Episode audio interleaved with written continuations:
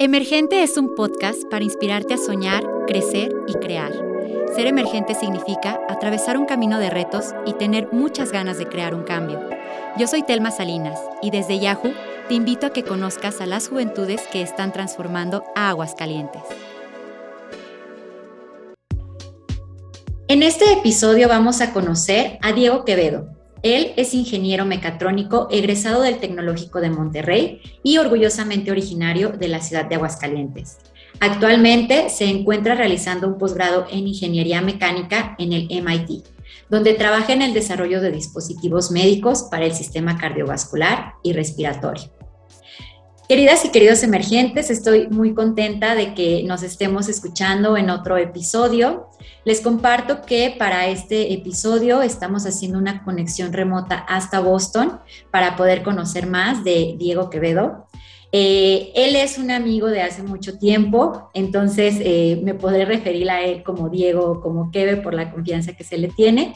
Este, estoy muy contenta de que nos puedas acompañar eh, en este día. Gracias por tomarte el tiempo. Yo sé que tienes una agenda apretada y aceptarnos la invitación a este espacio de emergente. Por favor, cuéntanos quién eres, cuántos años tienes, cómo te defines, qué estudiaste. Sí, hola Dani, pues primero que nada, muchas gracias por la invitación al podcast. Yo muy feliz y muy contento de, poder compartir mis experiencias con, la gente y con los jóvenes. Eh, pues bueno, yo tengo 24 años, em, soy originario de la ciudad de Aguascalientes y eh, estudié ingeniería mecatrónica en el TEC de Monterrey Primero inicié mi trayectoria en el campus Aguascalientes, hice tres semestres ahí y luego me transferí al campus Monterrey, donde ahí concluí mi, mi carrera. Ok, y cuéntanos cómo fue. Creo que existe este, un mito, podría ser, o qué tanto es mito o realidad, eh, respecto de que estudiar en una escuela privada, por ejemplo, en este caso el Tecnológico de Monterrey, puede ser algo inalcanzable. ¿Tú cómo describirías tu, experiencia y también cómo fue tu, pues todo lo que pasaste con el hecho de tener que irte de, aquí, de tu ciudad natal, a, Monterrey? ¿Lo hiciste solo? ¿Estuviste acompañado? ¿Cómo, fue ese proceso? Eh, sí, pues yo creo que sí es totalmente un mito. Eh, siempre va a haber cosas muy difíciles o que parecen imposibles por todo el costo que representan, ¿no? Y pues estudiar en una universidad privada como es el TEC de Monterrey sí es costoso, pero sí hay muchas formas de que lo puedas hacer sin pagar ningún peso.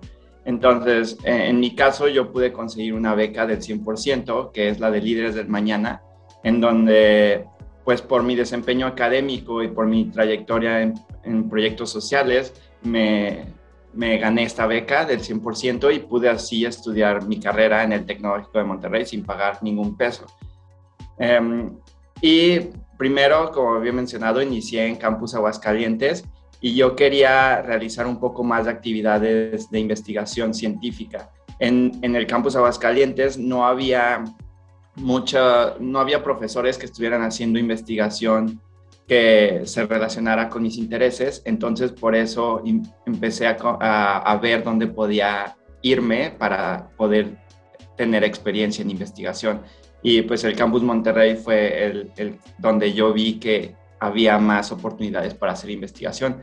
Por eso decidí transferirme, por lo mismo de que es el mismo sistema TEC, es muy fácil transferirse, pero pues ahora sí que fue una decisión difícil porque era dejar todo, ¿no? Toda mi, desde ese entonces, toda mi vida había estado en mi casa, vivía con mis papás, con mis, con mis hermanas, hermanos y todo. Y pues siempre estuve con ellos y dar ese paso de, oh, de, ser, de estar en Aguascalientes a, a, irme a Monterrey, pues fue una decisión difícil y, y, que tomaba de mucho valor, porque iba a irme a Monterrey, a pesar de que estaba en el mismo país y sí, son como seis, ocho horas de, de camino eh, terrestre, eh, pues es una ciudad diferente, no conocía a gente, no tenía amigos. Ahora sí que las personas que pude conocer primero fue por medio de un grupo de WhatsApp y pues ahora sí que llegué sin conocer a nadie, tenía, conseguí un cuarto, pero no, conseguí, no, no conocía a las personas con las que iba a compartir el departamento.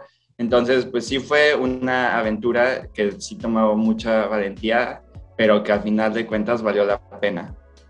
Claro, y la verdad es que yo te reconozco como la, fortaleza que tú has tenido, pero también la dedicación que, tú has impreso como para poder construir tu trayectoria y poder estar cada vez más cerca de tus objetivos.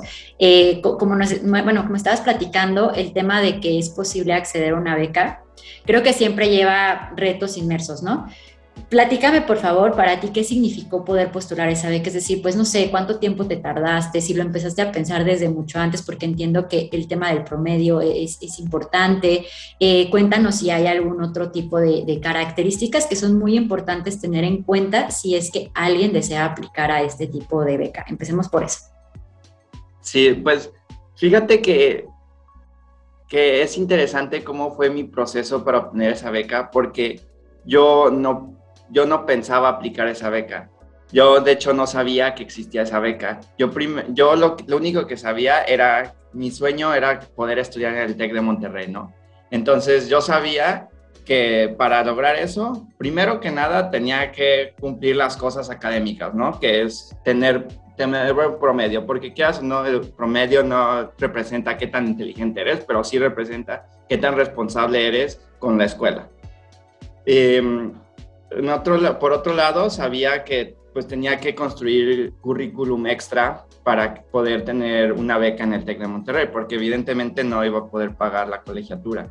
Entonces, eh, empecé a meter a, grupos estudiantiles y a más proyectos que el mismo currículum de la preparatoria me pedía para poder adquirir mayor experiencia y así crear un currículum pues más, más, como más completo.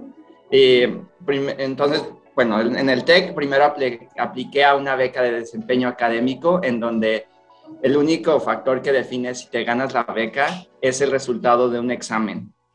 Em, hice mi examen, saqué el puntaje que pedían para poder aplicar a esa beca, pero no fui de los puntajes más altos.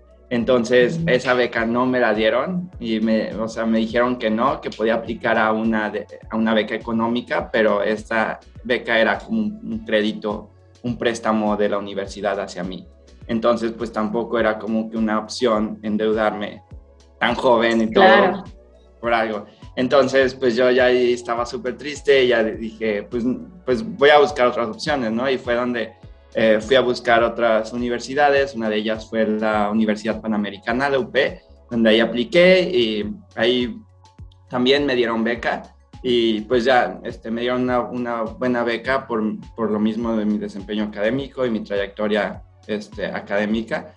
Y, y, yo ya me había inscrito en, en, la Universidad Panamericana. Y en eso me hablan del TEC, de que, oye, está esta otra opción de beca, cierra en dos semanas porque ah. y, y, ya yo no la conocía hasta ese entonces, entonces me empecé a meter, me empecé a ver los requisitos, la verdad que sí requiere mucho tiempo, pero pues dije, bueno, ya el último tiro, no pierdo nada eh, en, en, hacerlo. Aparte de que ya había hecho los exámenes del TEC y todo, ya nada más tenía que llenar como de que la carta de, te piden en llenar como muchos ensayos de por qué crees que te mereces esta beca, por qué crees que eres un, podría ser parte de la siguiente generación de líderes del mañana, literal así. Este, qué proyectos sociales has contribuido con, con tu país o con tu estado. Eh, pues yo empecé a llenar todos esos y por lo mismo de que ya había hecho proyectos anteriormente, no era como que, ah, ahora en, dos semanas tengo que desarrollar proyectos sociales, sino que ya lo tenía todo antes por, por lo mismo de que quería estar en el TEC y simplemente coincidió de que todo lo que había construido anteriormente hacía match perfecto con la aplicación de esta beca. Entonces sí me tomó tiempo eh, llenar esta aplicación, pero al final la pude terminar y la mandé. Entonces, ¡Ay, qué padre! Yo después ya, o sea, yo ya estaba inscrito en la Universidad Panamericana y después me dicen, ah, siempre te ganaste esta beca, la del 100%. Entonces ahí como que todo mi, mi chip se cambió porque yo ya estaba en otra, casi que en otra universidad y todo. Y ahora otra vez llego al TEC de Monterrey a ofrecerme esta beca del 100%. Entonces al final terminé yéndome al TEC de Monterrey gracias a, a esa beca. Oye, qué padre y, como que me emociona porque genuinamente yo no creo que seas de hecho un líder del mañana, sino que actualmente ya eres un líder que está este, representando pues una, una mejora y un impacto social y, y, de eso me siento profundamente contenta, pero también de lo que me dices, la verdad me encantó como esto que mencionaste de que el promedio no representa qué tan inteligente eres, pero sí el compromiso que tú tienes respecto de tu formación académica y creo que a veces como jóvenes pensamos que es algo sumamente o muy subjetivo, pero en realidad e, es un aspecto importante, ¿no? Sí, sí representa pues como lo que tú estás dispuesto a dar para poder alcanzar esas metas, ¿no? Y también de que tú tuvieras este match perfecto para poder aplicar a, líderes del mañana, creo que fue porque tú tuviste una visión y empezaste a trabajar con tiempo en construir ese proyecto y pues dedicaste lo que tenías que, hacer para dedicarlo. Este, que ahora cuéntame cómo fue, o sea, qué, qué ha pasado después de que tú ya te fuiste a Monterrey, eh, con todo lo que nos platicas de las complicaciones que tiene que ser foráneo, este, es decir, pues la verdad, sabemos que no se vive muy cómodo, que ah, cuando uno es estudiante pues tienes limitaciones económicas importantes, como dices, la red de apoyo no es la misma porque no estás ni con tu familia ni con tus amigos. Y aún así pues tú tienes que seguir esforzándote por, por dar lo mejor de ti en, en este proyecto. Y más que nada porque es algo que te gusta y que te apasiona. Pero ¿qué pasó en ese inter en el que tú ya estás en Monterrey, estás desarrollando investigación y cómo es que te conectas con el MIT. Eh, platícame eso. Ok, este, ya estando en Monterrey, bueno, primero empezaré por el lado de, de comenzar a ser foráneo, que sí fue difícil. Yo, o sea, como siempre estuve con mi familia, pues eh, mi abuelita me ayudaba con, a cocinar y todo, entonces yo siempre comía con mi abuelita, entonces yo no sabía nada de cocina, yo no, este, tenía que limpiar, tenía que hacer yo todo por mi propia cuenta, ¿no? Para poder sobrevivir ahora sí que literalmente.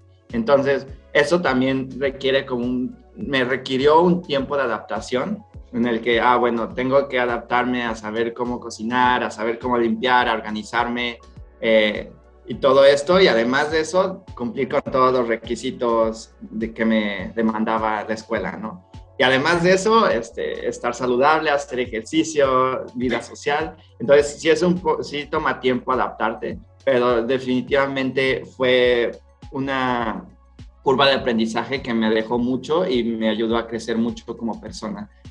Mm, después de esto, después de que ya me adapté y todo, empecé a buscar eh, experiencias de investigación en laboratorios. Y primero entré a un laboratorio, ahora sí que iba tocando puertas diciendo, no sé nada, pero quiero aprender. Entonces, este, la verdad es que sí se abrieron muchas puertas. Y yo, se abrieron muchas puertas, pero no necesariamente eran, eran buenas puertas. Ahorita te cuento por qué, porque en el primer laboratorio en el que entré, sí, me abrieron las puertas, pero no había nadie que me enseñara cómo hacer investigación, cómo hacer ciencia de calidad, no había nadie.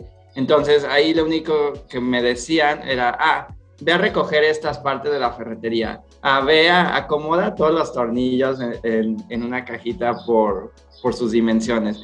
Y, o sea, yo estaba, yo estaba emocionado por la investigación que se hacía ahí, que eran exoesqueletos para eh, rehabilitación en, en, niños con parálisis cerebral, que sonaba súper, súper padre y me motivaba bastante, pero yo cuando llegué aquí, ahí sí me abrieron las puertas, pero no había nadie que me enseñara, ni nadie que, que me dijera qué hacer que realmente contribuyera a mi crecimiento como, como científico, como ingeniero, ¿no? Sino que era ahora sí que de achichintle. Claro. Y, a pesar de que, de que tenía esa puerta abierta y tenía toda la motivación, pues era muy difícil poder hacer proyectos y poder desarrollar tecnología así, sin, sin nadie que te guíe, sin nadie que te guíe en esa, en esa etapa. Entonces, eh, pues sí, pues es como una montaña rusa, ¿no? O sea, estuvo súper cool que me, que me pudieran aceptar en ese laboratorio, pero luego ya estando ahí me di cuenta de que, pues de que a lo mejor no era el, el, mejor laboratorio para mí en ese momento y ahí es como una bajada de la montaña rusa. Eh, entonces ya pues yo me di cuenta de eso, que, que no le iban a invertir tiempo en entrenar estudiantes de mi nivel y empecé a buscar otras, otras oportunidades. Entonces ahí me, este, me abrieron otra puerta donde entré a, un laboratorio de ingeniería mecatrónica donde desarrollé eh, materiales impresos en 3D con propiedades diferentes a las, a las normales, con propiedades mecánicas diferentes a las de los materiales normales, por así decirlo. Eh, entonces ahí tenía un rol más definido, un proyecto más definido y ahí sí había un profesor que estaba interesado en un poco, en, guiarme más o menos por dónde ir y qué ir haciendo. Entonces ahí aprendí un poco más cómo hacer investigación, cómo desarrollar tecnología, pero aún así eh, sentí que no era lo que estaba buscando, que no estaba obteniendo el mentoreo ni estaba obteniendo los resultados que yo estaba, que yo quería, ¿no? Que era como desarrollar tecnología que estuviera más relacionada al área médica. Pero todo esto, o sea, es complicado porque es difícil poner la historia en una línea cuando, pues cuando no fue así, ¿no? Fue sí, es como circular y seguro pasaron cosas y vinieron en todo este ínter. Entonces, este, bueno, estuve con ellos en este laboratorio desarrollando estos, estos materiales y al final, este, pues yo estaba, yo quería proponer nuevas ideas y no me dejaban proponer nuevas ideas. Sí me decían qué hacer y sí estaba aprendiendo más, más a hacer ciencia e investigación, pero al momento de yo querer proponer algo nuevo era difícil porque yo era, yo era el, que no sabía, el que estaba aprendiendo, ¿no? Entonces, este, eso no me gustó tanto y, y fue donde busqué otro laboratorio para seguir aprendiendo más. Pero en ese lapso yo apliqué a una estancia de investigación en Canadá. Okay. Y pues afortunadamente fui seleccionado, entonces eh, me fui el verano a Canadá a hacer investigación, toda pagada, eh, y ahí estuve desarrollando plantillas inteligentes para detectar eh, posibles úlceras en personas con pie diabético. Entonces, eh, bueno, todo, e, o sea, todo eso, la, aplicación a, la estancia en Canadá fue porque el profesor de, de, laboratorio en el que estuve me dijo, ah, puedes aplicar a esta, y yo te podemos ayudar con las cartas de recomendación. Y entonces me ayudaron, me aparte de que me dijeron que podía, o sea, me dieron como la información para aplicar a la estancia, me ayudaron con las cartas de recomendación, yo llené todos, lo, yo llené la aplicación y pues obviamente este, seguía cumpliendo con lo mínimo, ¿no? De tener un buen promedio, de, de cumplir con todos los requisitos académicos además de, de, las dos experiencias, que, que, aunque para mí no creyera que fueron las mejores experiencias, eran experiencias y que al final ayudaron a que fuera aceptado a la estancia en Canadá. Entonces, eh, em, estuve en Canadá, aprendí muchísimo, em, estuve desarrollando tecnología que me gustaba y además viajaba y conocía mucha gente. Regresando eh, de Canadá, me metí a otro laboratorio donde hacían ingeniería de tejidos, ingeniería biomédica en ingeniería de tejidos, que decidí meterme en ese laboratorio porque yo, yo quería seguir aprendiendo más en el área médica y en el área biológica, de que yo ya sabía que en mi carrera estaba aprendiendo todo lo, lo ahora sí que es la parte de ingeniería fuerte, que es mecánica, electrónica, programación y todo eso, y quería aprender un poco más de, de biología. Entonces me metí a un laboratorio donde, donde trabajábamos con células y las poníamos en hidrogeles para poder crear tejidos como músculos. Ok. Eh, entonces en ese laboratorio, ese laboratorio sí estaba un poco más, eh, estaba más construido, tenía más definido las jerarquías, tenías juntas semanales con los profesores investigadores y luego tenías por ejemplo, yo estuve trabajando con un estudiante de maestría que ella me guiaba todos los días. Y luego aparte tenía la junta con los profesores cada semana donde nos guiaban todo, o sea, era, estaba mucho más estructurado. Ese fue muy bien coacheo, ¿no? El que recibiste ahí. Sí, ahí dije, este tipo de, de coacheo y este tipo de, es lo que yo quiero y lo que me gusta porque te, te, te sienta las bases para poder hacer ciencia y como así se hace, digo, ahora lo sé porque estoy acá, pero es como así se hace la ciencia en otros lugares. O como debería hacerse la ciencia, ¿no? Sí, más bien. Em, entonces ahí aprendí muchísimo, estuve ahí estuve muy feliz trabajando y todo, y ahí fue donde pude tener mis primeras publicaciones en, en artículos científicos eh, este, revisados por, por otros científicos. Em, entonces ahí aprendí muchísimo y luego había una convocatoria para poder irte a, de que a Harvard y MIT para poder hacer investigación. Entonces, ahora sí que yo nunca, o sea, de, cuando entré a la carrera, yo nunca había visto esta convocatoria, pero ahora sí que todo fui construyendo pequeñas cosas que al final me, como que cuando vi esta convocatoria, hacía perfecto, hacía match perfecto con mi experiencia, con lo que quería para, para ser un buen candidato en esta convocatoria. Entonces, este, yo mandé mi aplicación a, a, a la convocatoria y todo, y pues quedé afortunadamente y ahora sí que solo había un lugar en el lab en el que, en el que fui y yo fui el, único, el, el seleccionado para ese laboratorio de todo el sistema de TEC de Monterrey. Eh, eh, y bueno, ya me vine, eh, me vine a MIT y estuve haciendo un año de investigación, pero pues estaba en un, estaba un mes y luego sucedió la pandemia, ¿no? Ay, esa pandemia que cómo nos cambió la vida a todos. Sí. Um, y entonces, pero yo estaba aquí, ¿no? Y muchos de los que también se vinieron en ese programa, que están en otros laboratorios, um, se estaban regresando a México. Entonces a mí me dio mucho pánico de que me voy a quedar solo, de que qué hago, este, me regreso, pero si me regreso puede que ya no pueda pueda volver a la estancia. Entonces había, había mucho miedo y, mucha incertidumbre de qué iba a pasar. Entonces yo siento que ahí también fue un punto crítico de que de valentía que tuve que tomar para poder seguir en esta trayectoria y, y, mi decisión fue quedarme y aferrarme aquí aunque, aunque estuviera solo aunque aunque sufriera aunque lo que aunque estemos en medio de una pandemia decidí aferrarme y quedarme en una ciudad muy lejos de mi familia a plena pandemia. Pero bueno, gracias a esa decisión eh, empecé a aprender mucho modelaje computacional que me ha ayudado definitivamente bastante para, para todos mis proyectos. Um, entonces, durante la pandemia aprendí el, el, modelaje computacional y ahora sí que actualmente sigo aplicando todos esos conocimientos de modelaje computacional para los proyectos de investigación en los que estoy.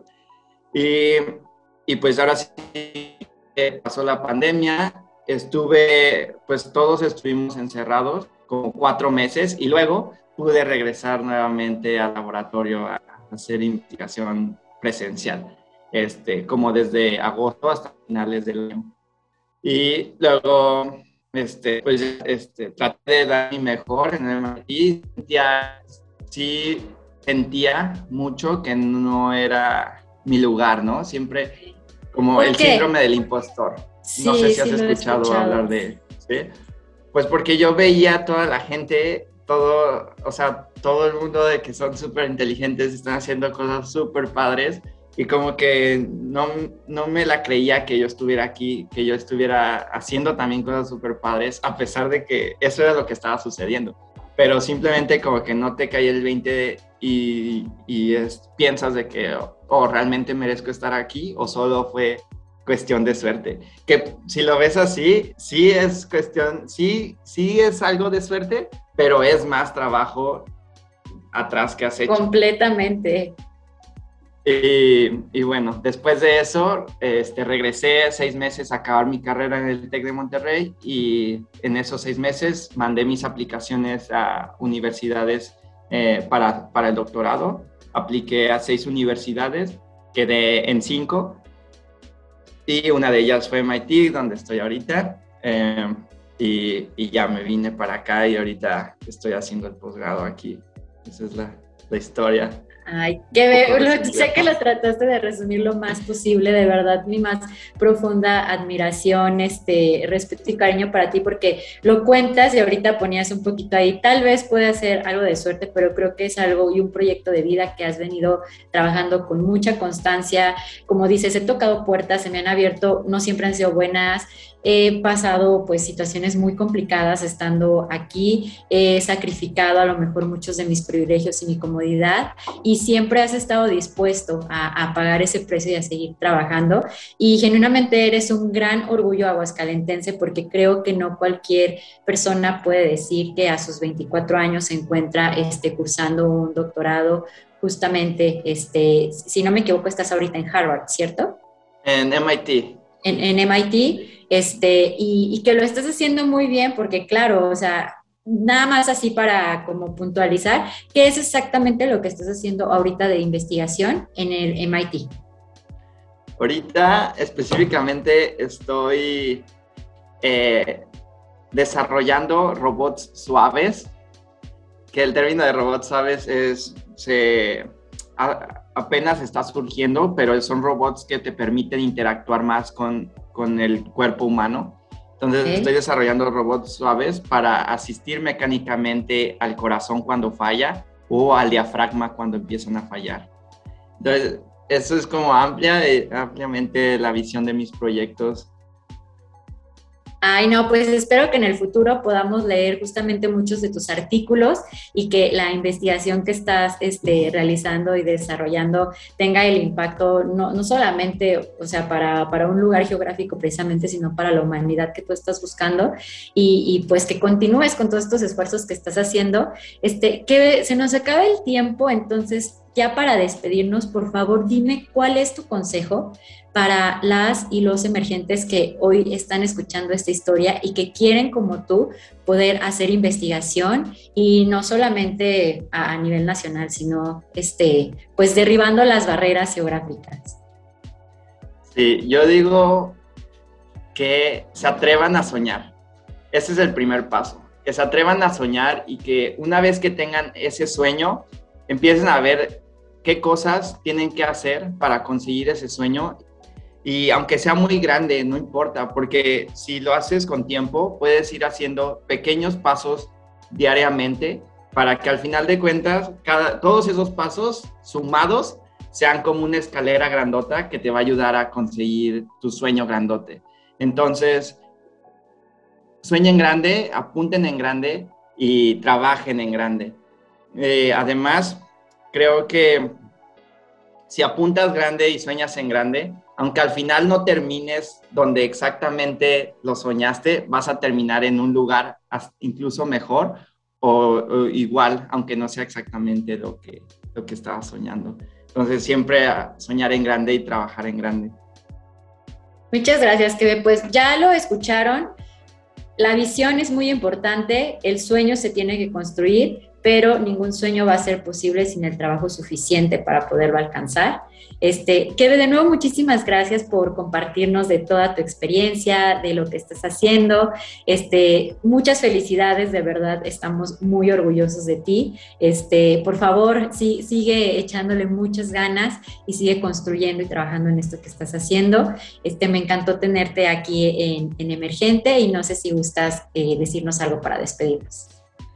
No, pues muchas gracias por la invitación. Nuevamente, este, yo contento de, de poder compartir mis experiencias. Igual si, si alguien de lo que nos está escuchando eh, quiere contactarme y platicar conmigo para consejos, eh, mentoreo, lo que sea, yo, yo estoy abierto. Me pueden contactar este, por LinkedIn, por Facebook. Eh, me encuentran como Diego Quevedo Moreno.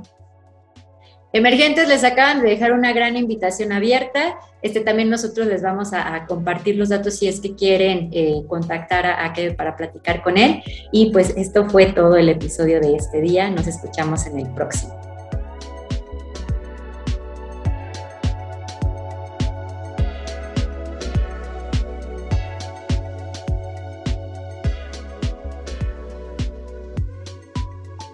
Muchas gracias por sintonizarnos. Te invitamos a que no te pierdas nuestro siguiente episodio de Emergente. Recuerda, el cambio lo haces tú mismo.